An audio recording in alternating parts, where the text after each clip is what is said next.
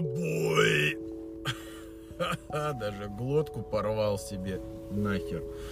Всем привет! Давненько не виделись и не слышались. Это подкаст Халафатин, просто персональный подкаст от Юры.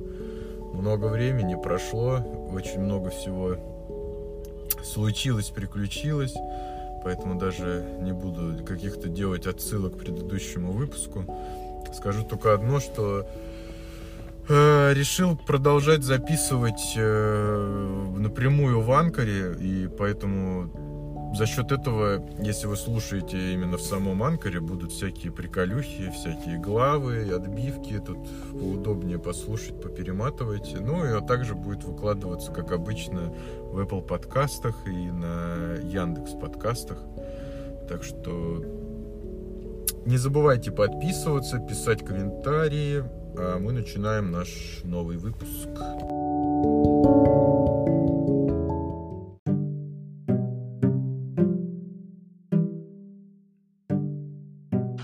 Такие вот делишки.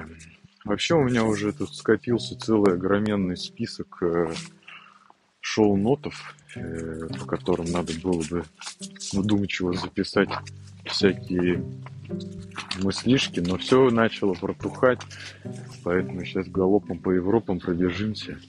Вот. И вообще изначально как бы я хотел выпустить этот выпуск после того, как я устроюсь на работу, и в итоге наконец-то я на работу устроился, но это забавный, забавный этот э, уруборос, или как там это называется, что я в связи Э, с последними событиями просто вернулся на свое старое место. Ни о чем не жалею, ни о прошедшем годе, ни о, ни о времени, которое я провел вне стен своей великолепной э, конторы. Вот. В самый последний момент все переменилось. У меня было э, за последние наверное, полгода я очень активно искал работу, проходил кучу всяких интервью, и было всякие наметки о том, чтобы рассказать, как изменился мир IT там за последние 7 лет, вообще как поменялась индустрия, что как происходило, и у меня как бы были приоритеты, чтобы найти либо западную компанию, либо э, компанию с западными заказчиками, либо компанию, которая работает с зарплатой в валюте, но, к сожалению, там последние контакты, которые даже уже вышли на финальные стадии обсуждений, и я уже там ждал оффера, а все единомоментно отрубилось в один день, и даже там была э, были контакты с немецким рекрутментом, да там даже была компания с релокацией в Германию. Ну, хотя я, конечно, менее всего э, серьезно рассматривал этот вариант, но, по крайней мере, он был, и он сразу тоже за один ехал. И другие компании, которые э, нанимали, они перестали нанимать, э, либо с учетом моего местонахождения, э, либо просто отменили проекты, и перес... ну, как бы планы очень резко поменялись, поменялись, и все э, решили как бы остаться в своих текущих состояниях, поэтому я просто написал своим старым коллегам и буквально там за один день вышел обратно на работу. Вот. Но, конечно, опыт прохождение интервью на сегодняшний день это совсем другая вещь. А, очень сильно поменялась индустрия, очень появилось много, в принципе, народу, которые уже вошли в IT, так скажем. Но что-то как-то настроение а, рассказывать все эти истории убавилось.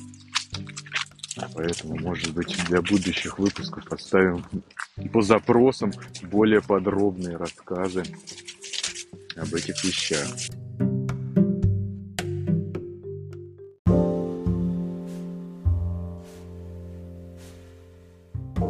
Переходя к следующей теме, там надо, может быть, дать небольшой экскурс, что давно была такая проблема непосредственно с Nintendo Switch и в плане его работы онлайна, что там была такая особенность. Я, правда, не, реально не знаю, как сейчас на других приставках обстоят дела, но у свеча, когда ты играешь онлайн, там критично, какой у тебя определяется тип НАТО. Вот, там у нас НАТО бывает нескольких типов, он там буковками обозначается латинского алфавита. Чем больше буква, тем более закрытый тип НАТО. Поэтому хорошо, если у тебя э, тип НАТО А это самый открытый и самый простой вариант в эксплуатации в игре онлайн.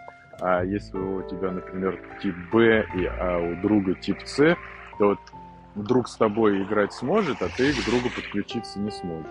Но это тоже, конечно, зависит там еще от игры, и больше, конечно, это принципиально для игр, которые, как я понимаю, поднимают э, поднимают локальный все-таки сервер, тут происходит уже а, такой коннект, что непосредственно сервер игровой, который поднят тебя на приставке. Поэтому тут важно, э, важен вот этот сетевой коннект, сетевая видимость.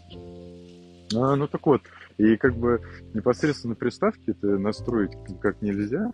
И, ну и понятно, почему это делается, потому что это уже а, нужно лезть, а, копаться со своим сетевым оборудованием. И тут еще есть всякие нюансы, которые зависят от провайдера и так далее. И я как бы не первый раз прибегал к этому вопросу, потому что и не только а, с Nintendo, а вообще, в принципе, когда хотелось поиграть с кем-то онлайн, особенно в какие-то старые игры, где есть там так, так называемый LAN Play, и что как бы нет никаких общедоступных серверов в интернете, да и не всегда на них там хочется играть, а хочется поднять там обычный, просто, короче, приконнектиться друг с другом. Ну вот, и возникали эти вопросы, и так или иначе, когда после гугления ты э, попадаешь на тему порт-форвардинга, э, проброски портов, так называемую, вот, и э, вроде как бы там ничего сложного нет, просто все зависит еще от твоего оборудования, потому что, конечно, к сожалению, так может получиться, например, как было в моем случае изначально. А у меня был роутер от Huawei, и там а, вообще, конечно, отстойная админка, она очень скудная, она там видно, что как-то переведена с китайского каким-то промптом, ну и при этом я не скажу, что у меня была какая-то особенная версия, заказанная через AliExpress или еще что-то. У меня был растэшный роутер, который при этом еще даже был а, порезан с учетом наших особенностей законодательства, что там э, был как-то программно затушен Wi-Fi, но я при этом даже особо не заморачивался, чтобы его разлочивать. Хотя, ну, это отвлекаясь, я не уверен, что в этой модели э, модель затушен программно. По-моему, там все-таки а, в железе есть разница. И он на уровне железа не поддерживает там, более быстрый Wi-Fi за счет локальной версии. Ну так вот, и там, э, к сожалению, была очень неудобная админка, и при этом она была очень э, плохо реализована. И самая главная проблема была там в том, что Э, в интерфейсе проброса портов ты не мог пробрасывать порты, э, выбирая диапазон. То бишь можно было только конкретные порты указывать, но а когда там, например, для какой-то игры э, она использует диапазон там, в 100 или в 200 портов, а у тебя там есть возможность добавлять по одному, и ты можешь добавить только 32 порта. Это как бы какая-то глупость. Вот, и поэтому в процессе я от этого роутера отказался, вернулся на свой старенький Zixel, и там такой проблемы нет, там абсолютно человеческая админка, всякая такая стильная, модная, молодежная.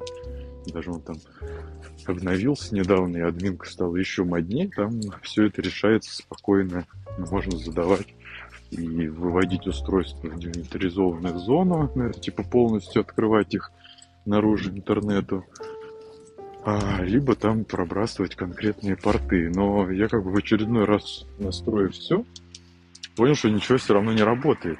И э, продолжив гугление, я что-то как-то в первый раз решил э, просто не знаю, просто как-то по, по инерции тыкнул встроенную справку в роутере, хотя кто, когда читает встроенные справки в какое-то ПО или какие-то железки. Но тем не менее, а, это вот на заметку в Зикселе или Зюхель, я не знаю, как он правильно называется, у них очень толковая, расписанная справка. И в том числе я там прочитал по поводу, как работает непосредственно проброс портов и почему он у меня никогда не работал, когда я его настраивал. Потому что там критично важен э, и обычно, когда ты смотришь на ютубе какие-нибудь там туториалы или еще где-то тебе попадаются туториалы, там все начинают не с того. И все уже начинают тебе объяснять, как пробросить это. Или там видно, что чувак что-то сделал, у него что-то получилось, и он не понимает, почему у него это заработало, но он выдает это за истину. Например, что там, типа, вот, для того, чтобы получить конкретный тип NAT, вам нужно э, поднять, короче, VPN, с этого устройства раздать Wi-Fi, и вот этот Wi-Fi, который будет из-под VPN раздаваться, вот тогда, когда вы к нему подключите свой switch, у вас это заработает. Но это как бы э, это не причина, почему все начинает работать. Э, самая главная вещь, которая э, даже если ваш провайдер выдает вам динамический IP, он все равно, ну это, конечно, не самый лучший вариант, но там можно через админку роутера сопоставить тот IP, который он получает от провайдера, и там существует куча сервисов, через которые можно посмотреть, каким IP вы определяетесь в интернете публичным. Вот. Если эти IP совпадают, то, в принципе, можно настраивать с учетом этого IP, просто отслеживать, когда он там меняется.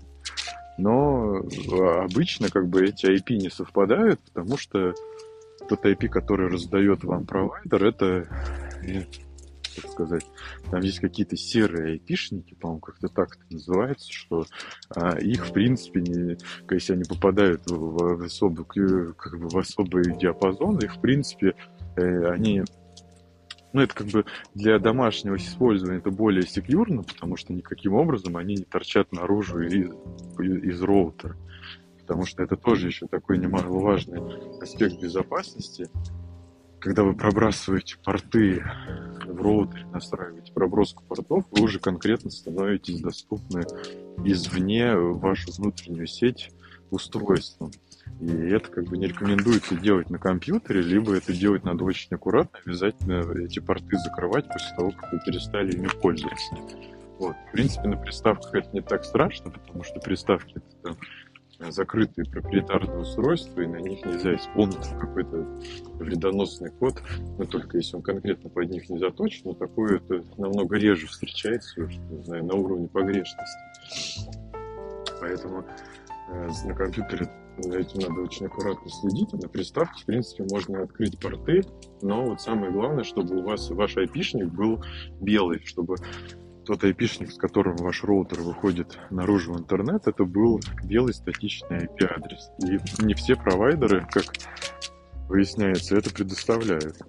И даже там вот в этой э, в руководстве Zixel, там даже там в русскоязычной версии написано, что, например, если у вас э, оператор йота, то, к сожалению, статичного IP они не предоставляют, в принципе, как факт.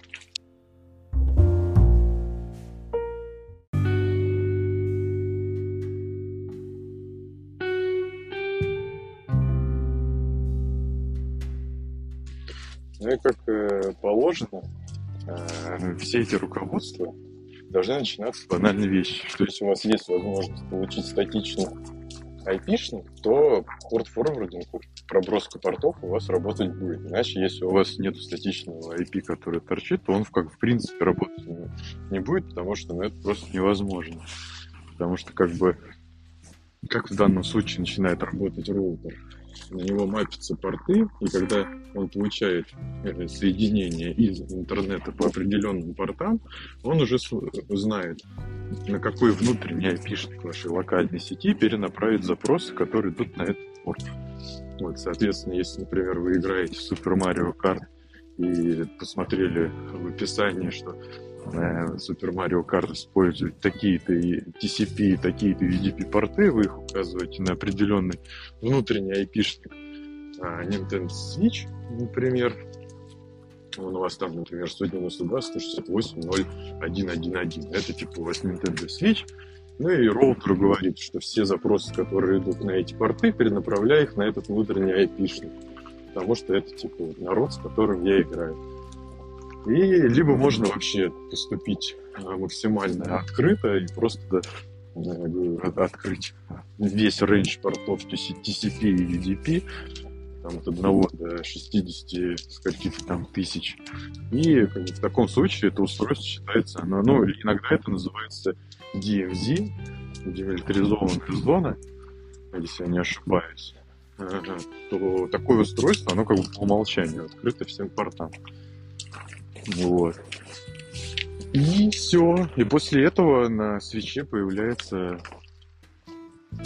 Tab Type NAT Type A, и это самая большая, самая открытая э, совместимость. После этого вообще великолепно у меня заработал весь онлайн Марио Карте. Э, я спокойно смог играть с друзьями, спокойно смог играть через интернет, потому что там так или иначе даже ну, в игре через там лобби это какой-то их открытый сервер, а он как бы работает в любом случае, а когда уже идет коннект, то там вот важен э, максимально открытый тай. Э, вот, и, конечно, как бы, ну, обычно, конечно, не везет, тебе все время выкидывает, а NAT а все прекрасно работает. Но и это открывает как бы кучу других бенефитов. А, можно, например, даже банально, вот мы там, когда играем в э, Call of Duty в первой части, любим покатать. А в первую колду, вторую, то там есть проблема, что так просто не сконнектится. И, собственно, и Хамачи, например, не работает по той же причине, что он не может смапить тоже порты. И вроде как бы ты настраиваешь, но все равно ничего не работает. Не работает по, по простой причине, что э, у кого-то по умолчанию более закрытый NAT, он наружу никак не прочит. И там хамачик можно ну, его хотя бы настраиваться, но он работать не будет. Вот. А с учетом проброски портов и статичного IP-адреса, то можно даже и хамачить пользоваться. Можно, например, создать просто обычный э, локальный сервер для игры в колду, указать, что это интернет-игра, и, соответственно, просто дать свой айпишник э, друзьям, они точно так же приконнектятся там по, по порту, по айпишнику и порту. Но самое главное, нужно точно так же пробросить этот порт, но в случае компьютера надо не забыть его после игры закрыть. И вот таким вот образом, как бы, как говорится, the more you know, э, настраивается проброс портов и вся соль возможности заиметь статичный IP-адрес. Переходим дальше.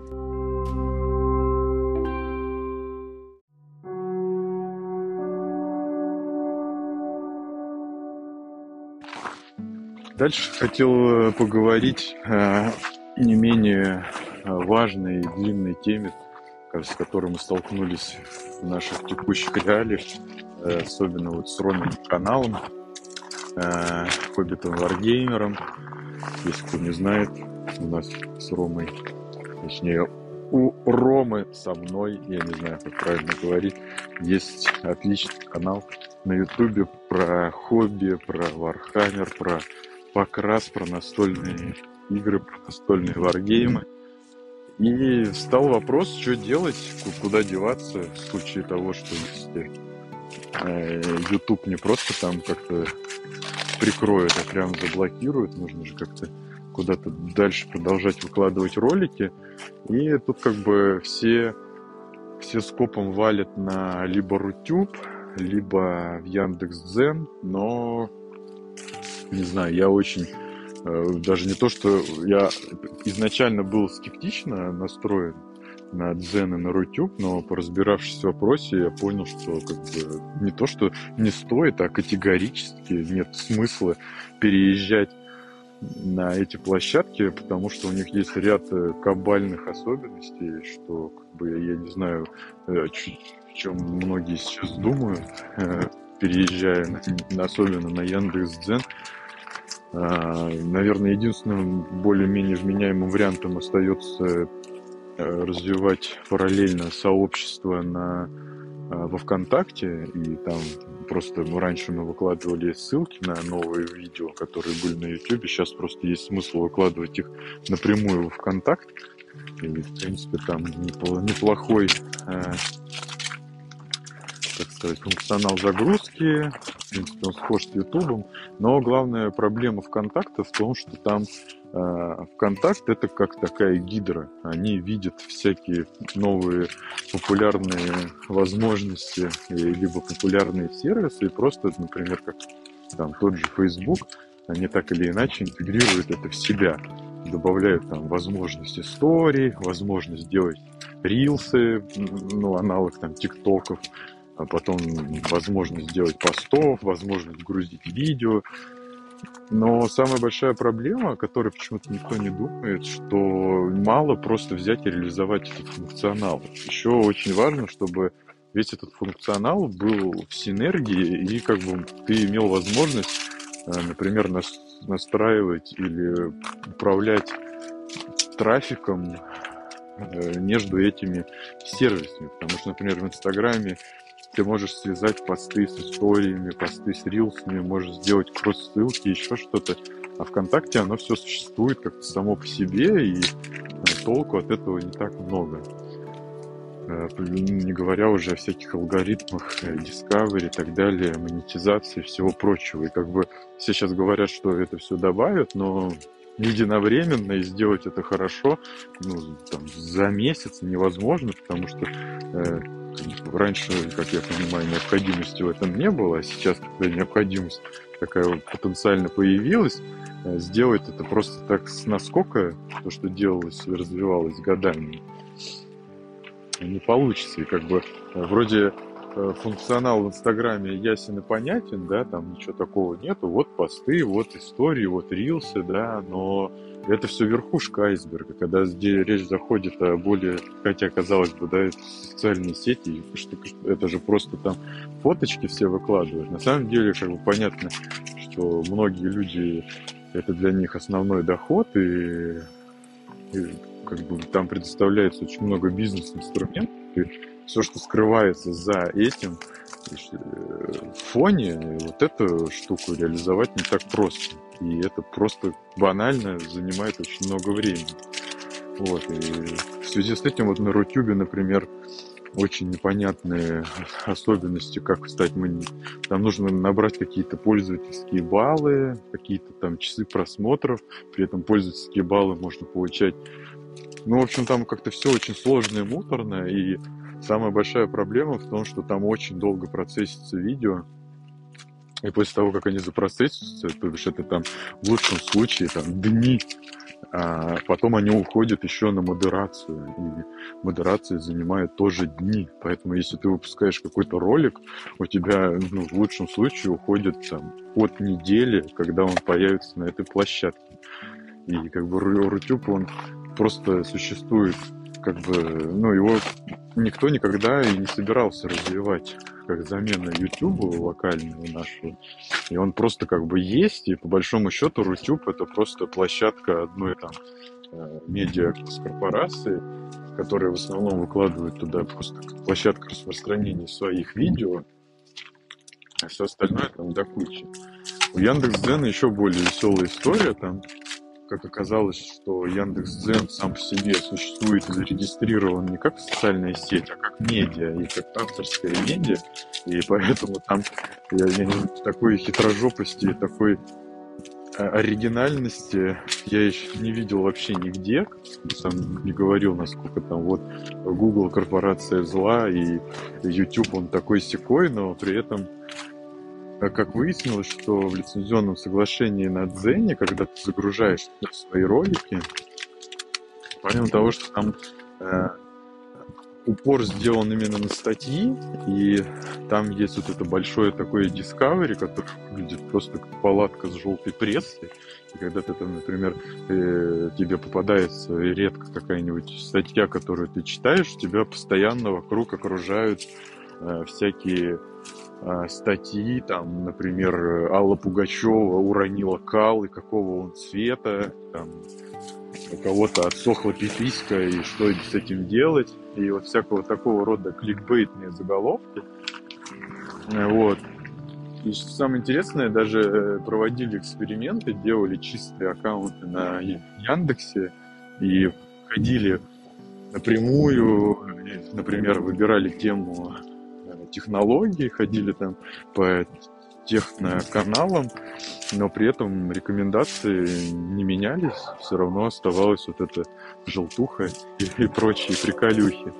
Вот, помимо прочего, на Дзене еще существует такой момент, что так как там опять же упор идет на статьи, если ты на свой канал загружаешь видео, эти видео, они, насколько я понял, по умолчанию, ну даже не по умолчанию, а в принципе, они видны только подписчикам. То есть, если кто-то подписался на твой канал, и, и они потом будут заходить в Дзен, им будут попадать твои видео. А просто видео, как таковые, наружу они не уходят. И поэтому какого-то discovery, э, органичного тут трафика, там нет смысла делать какие-то теги, ключевики, потому что видео недоступны просто так снаружи. Но это как бы тоже там особенности не самое главное. Самый главный прикол то, что у них в автор э, в лицензионном соглашении, так как они выступают как медиа, и со всеми блогерами, которые приходят на их площадку, они работают как с авторами. При этом я так понял, что через поддержку можно как-то выгрузить вообще весь свой контент с других площадок. Например, там, есть у тебя 500 роликов на YouTube, и а в частном порядке ты можешь выгрузить их все скопом, там это занимает какой-то процесс, видимо, нужна какая-то интеграция, еще что-то. Но можно, типа, скопом перевозить свой контент, потому что мы с Ромой приняли решение выкладывать там, ну, в основном актуальные видео, даже там сделали небольшую сетку выхода роликов и так далее. Но как оказывается, что когда ты выкладываешь свой контент на Яндекс.Дзен, то они э, становятся твоими солицензиар.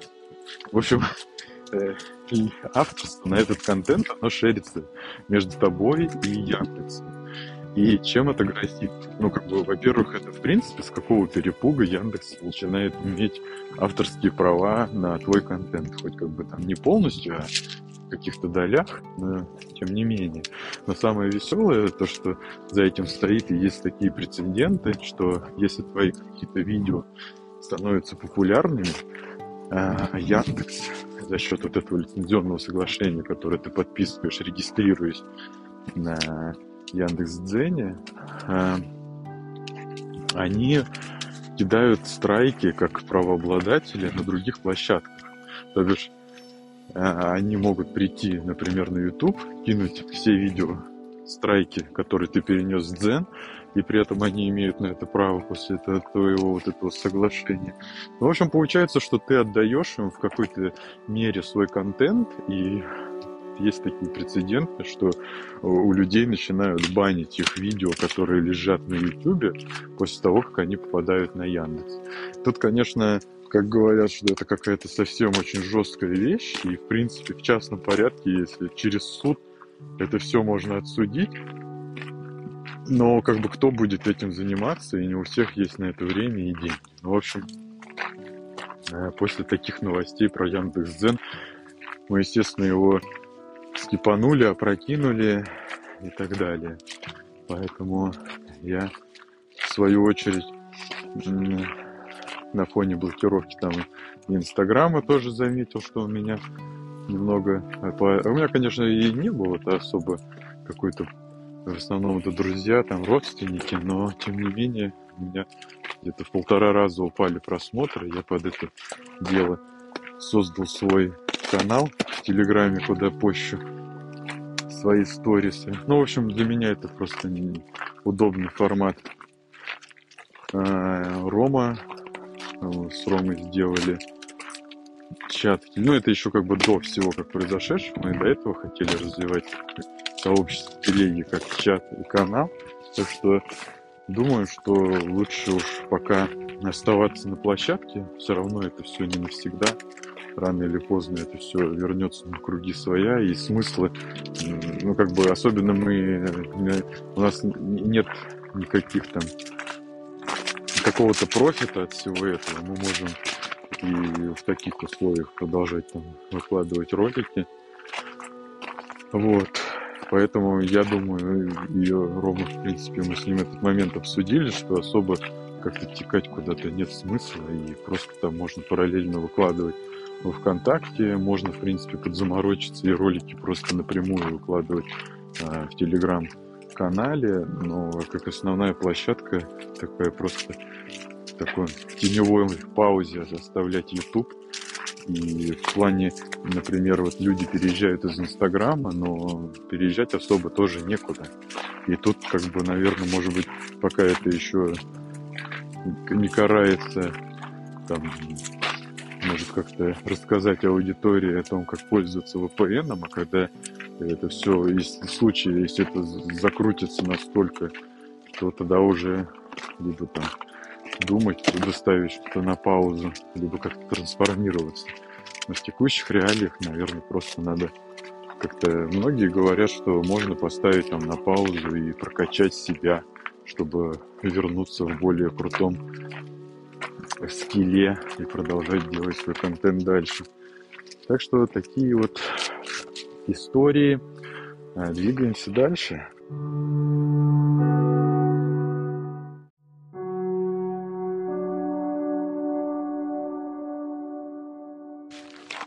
Последнее, на чем хотел остановиться в сегодняшнем выпуске, чтобы не раздувать, в принципе, все а, весь свой бэклог шоу-нотами я разгреб. Что-то стало точно не актуально, на чем-то не хочется останавливаться более подробно.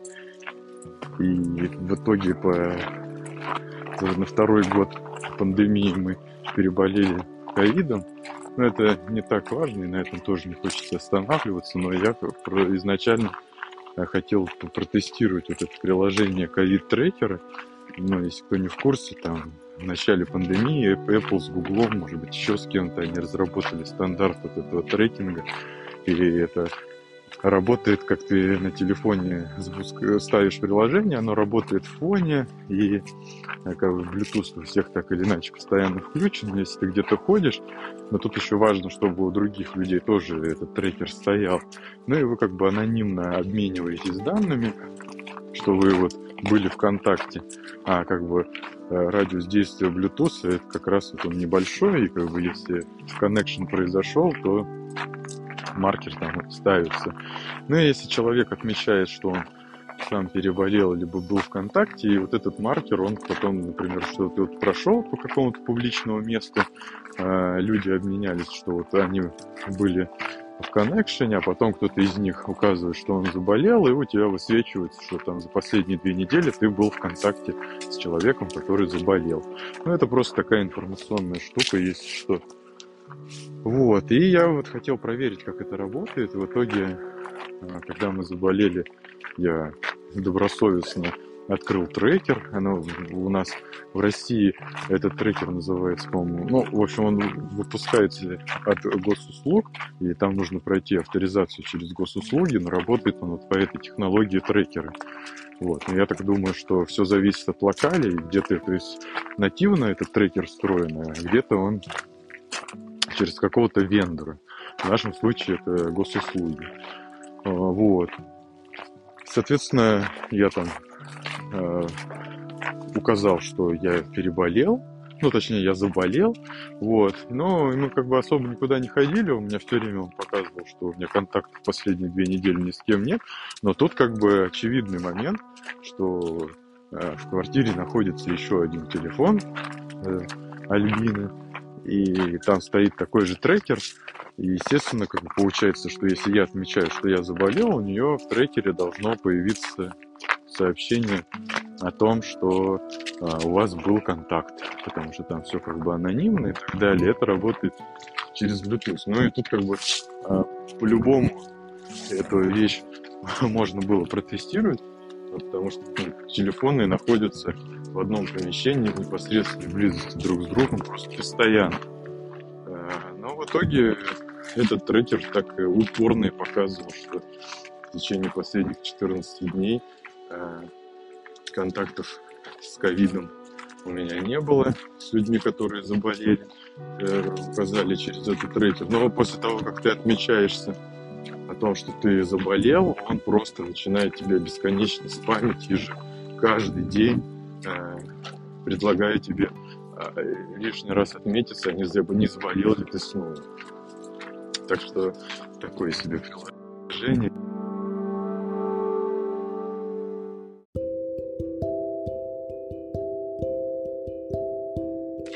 Спасибо большое, что дослушали выпуск до конца, что были сегодня со мной. Повторюсь, что этот выпуск у нас в стопроцентном мобильном формате. Я записывал напрямую через Анкор. Искать буду на Анкоре в первую очередь, поэтому если пользуетесь Анкор, то можно весело слушать прямо в нем по, главам, по главам. И там есть функции э, аплодирования, можно хлопать в определенных моментах, сегментах, оставлять всякие комментарии. Ну, как обычно, все выйдет и э, в Apple подкастах, и в Яндекс подкастах. Можно оставлять комментарии там, ставить звездочки, сердечки. Это мне будет очень приятно, а вам несложно. Поэтому спасибо еще раз, что были со мной. Подписывайтесь везде, заглядывайте в описание, там будут всякие полезные ссылки. До новых встреч, всем пока.